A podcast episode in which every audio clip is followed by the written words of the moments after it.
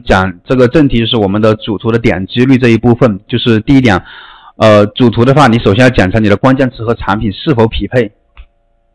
如果说你的关键词跟图片不匹配，比如说你是这个关键词，你是卖这个鼠标的，你的图片、你的产品嘛，你你放的那个图片是手机，那肯定是不匹配的，不匹配别人就不会去点击你的商品。第二点。主图的表现形式呢，是否抓住买家的一个需求？然后价格对比同行是否有这个优势？这些都是我们要考虑的。然后是否包邮？啊，这些问题啊，都会影响你的点击啊。然后当然你的销量跟评价也是能够吸引他们是不是会来点击你的一个原因之一。当然这些都是最最基本的。那么真正提升我们点击率的核心是在哪里呢？待会后面我们一步步来讲，这些都不是它的一个关键点啊。来，我们先看一个案例。这个产品呢，它是一个叫化妆包的。如果我不说，你可能看不出来它是什么东西，因为一眼看上去你根本就看不出来。首先，这个产品它的内部已经犯错了，然后就导致它后面它的标题也写错了，而且它带来的曝光就是跟产品是不匹配的，这些关键词是不匹配的，所以说它的点击率是很低很低的，只有零点八六，连百分之一都不到。它在标题上面写的关键词呢，是放的这个旅行包的关键词，其实它不是旅行包，它是化妆包，啊，装护装那个化妆品、护肤品的。然后买家搜这个关键词呢，我们也在数码通搜了一下，搜这个关键词搜出来的产品呢是这种类型的产品，就是买那种很大的一个旅行袋、旅行包，而不是化妆包，所以它就不符合第一条关键词和产品是否匹配，这个就不符合。OK，然后我们接着再往下看，这呢是我们呃另外一个店铺呢做了一个数据，我放大可能看不清啊，我们放大给大家看一下啊，给大家看一下。那这个产品呢，呃我们可以看到这里在这里应该能看清楚啊，支付金额是九万四，就这一个产品九万四，然后下一个呢是二十就两万一，再下一个呢一万三一万啊七千，那他们的点击率是多少呢？我们先看这个九万的啊。九万的话，它的它的点击率呢是搜索点击率是百分之十，下一个是五点七七啊，四点九，基本上差不多都是在差不多五百分之五左右的一个点击率。然后这个呢是百分之十的点击率，因为它是支付金额是九万，就一个产品就做到了九万啊。今天在这里呢，我们想看一下，如果说你们想好好的，就是说想知道怎么样。提高点击率的一个方式的，可以按一下一啊，可以按一下一，我们就来给大家去讲一下，到底我们是怎么样做到百分之十的点击率的。我们做到百分之十的点击率，完全不是靠那个你加个边框，或者说给它包邮，呃，或者说刚刚我前面说的啊，我再来回顾一下，或者说你你这个价格呃要降价才能提高点击率，这个不是这样做的。这个呢，你肯定是要做到位，这只是最最标准的，最最。对吧？最基础的你肯定要做到的，但是最核心的不是这，最核心的是第二条，主图的表现形式是否抓住买家的需求啊？我们来继续分析，那怎么算是抓住他的一个需求啊？首先你要优化产品，就要站在消费者的角度去思考这么一个问题，就是买家购买化妆包的主要用途是什么？旅行、出差、收纳这些用途，对吧？买家更关注的卖点是什么呢？大容量。防水，注重隐私，还有美观，就是漂不漂亮这个这个产品，这些都是买家关心的点。这些数据你怎么样去知道它呢？可能这个产品我在讲这个案例你是知道的，但是要是分析你自己的产品，你是否还知道你别人消费者买你这个产品它的使用场景、它的用途是什么？比如说卖这个卖这个耳机的蓝牙耳机的，对吧？它的主要用途是什么？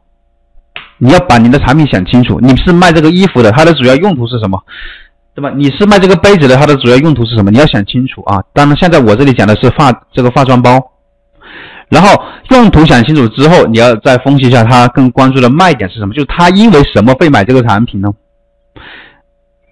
对吧？这段时间是双十一，相信大家都有在天猫上面、京东上面买东西，对吧？你们买了那么多东西，那么是因为什么而吸引你去买这个东西呢？可能有的人买了一些护肤品，对吧？那这么多护肤品的这个品牌，你为什么选择它？是因为品牌还是因为什么？啊，你要去想是什么卖点吸引你去买它的？可能也有人买了衣服，买了鞋子，对吧？这么多衣服，你为什么会买这一件呢？这个款式、这个图案的衣服呢？这个 T 恤呢？你作为一个消费者，你作为现在作为一个卖家，你要站在消费者的角度去思考，我为什么会买这件衣服？所以你才会得到这个数据。如果说你想不到，你不知道，没关系，你可以看消费者的评价。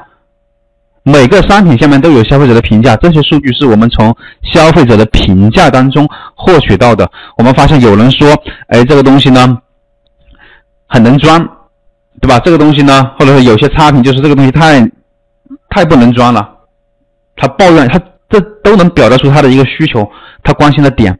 你通过好评或者差评都能判断出来一个消费者他买这个东西他关心什么。啊，然后你分析完之后啊，然后我们再来看一下，啊，自己的产品是符合买家哪些需求，哪些是不符合的，你就知道咱们的产品是存在了哪些问题。啊，那我们接着再看，那这个产品呢，我们经过刚刚上面的这些分析啊，它是不防水的，你们看它的面料也知道它是不会防水的，因为而且它也没有隐私可言啊，它是，你看外面还有四个口袋可以装东西的。没有隐私，而且你说它好不好看呢？看个人的一个喜好度吧。有人觉得它还可以，还行；有人觉得可能它不好看，这个不好判断啊。那么唯一的卖点是什么呢？唯一的卖点就只能是大容量。你要突出，既然是大容量，只剩下这一个，那么你在拍摄这个产品图片的时候，就应该要怎么样？装满了所有的东西，然后再给它拍一张图。所以我们把图片、把主图调整了一下，变成这样，那么它的点击率呢才能。提升很多，好，接着再往下。除了我们要考虑到它的卖点之外，卖点拍完之后，我们考虑这个产品的颜色。产品是有很多颜色的，那么每个颜色都是一个 SKU。那么我们考虑什么颜色呢？如果说你不想麻烦，不想去测试那么多张图的话，基本上你偷懒的方式就是，呃，挑那些销量最高的颜色，基本上是没有错的。销量最高的颜色，基本上点击率也。基本上就是最高的了。然后如果说你还没有灵感，我给你看一张图。像这张图呢，就是说一个卖文胸的卖家啊，在在淘宝上面，我看到了这个案例，把它截下来了，给给大家看一下，他是怎么表达强效聚拢的？就这么一个一张图让买家秒懂，而且它的点击率是非常高。它这个图呢不是正常的图片，是一个开直通车的车图。